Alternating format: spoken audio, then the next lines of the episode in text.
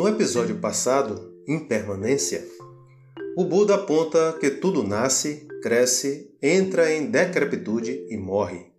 Isso se manifesta em todos os aspectos da vida, como o clima, os corpos dos seres, os pensamentos, as fases do dia, construções, transportes e incontáveis outros. Tudo está em movimento. Por isso não devemos nos agarrar como base sólida de felicidade e sofrimento às coisas do mundo. No outro episódio, Sofrer é uma escolha, o Buda aponta para as emoções negativas ou perturbadoras que surgem do apego a essa base e a rotulação das coisas do mundo, como gostar, não gostar e indiferente, construindo individualmente uma mente conceitual que, por coemergência, se sobrepõe aos estímulos do mundo externo, captados pelos cinco sentidos. Uma pessoa que anda pelo mundo tem a sensação de que ela, o observador, está separada do objeto, em dualidade. A dualidade é um sintoma da ignorância, pois todos os objetos que identificamos no mundo já estão em nossa mente. Desta forma, observador e objeto estão no mesmo lugar, na mente conceitual.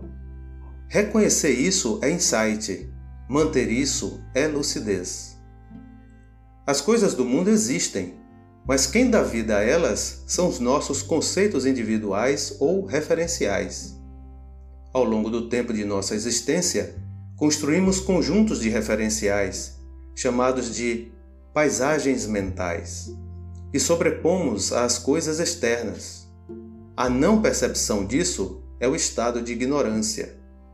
Nesse estado, matamos, roubamos, mentimos, tagarelamos, difamamos, por tentarmos controlar o mundo impermanente baseado na imposição de nossos referenciais.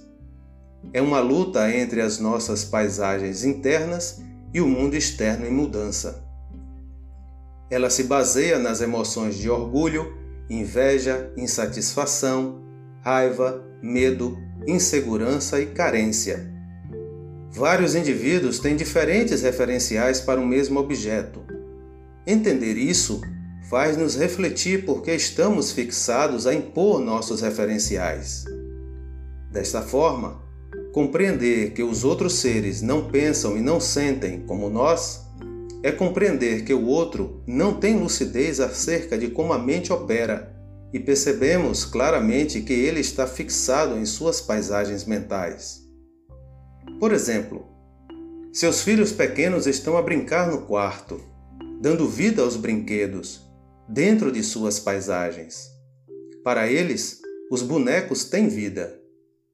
Você, ao observá-los, notará que são apenas bonecos inanimados, mas, por compreender que a verdadeira vida está na imaginação ou na paisagem mental, para agradá-los, você também passa a criar na mente e se junta a eles eles ficam momentaneamente felizes.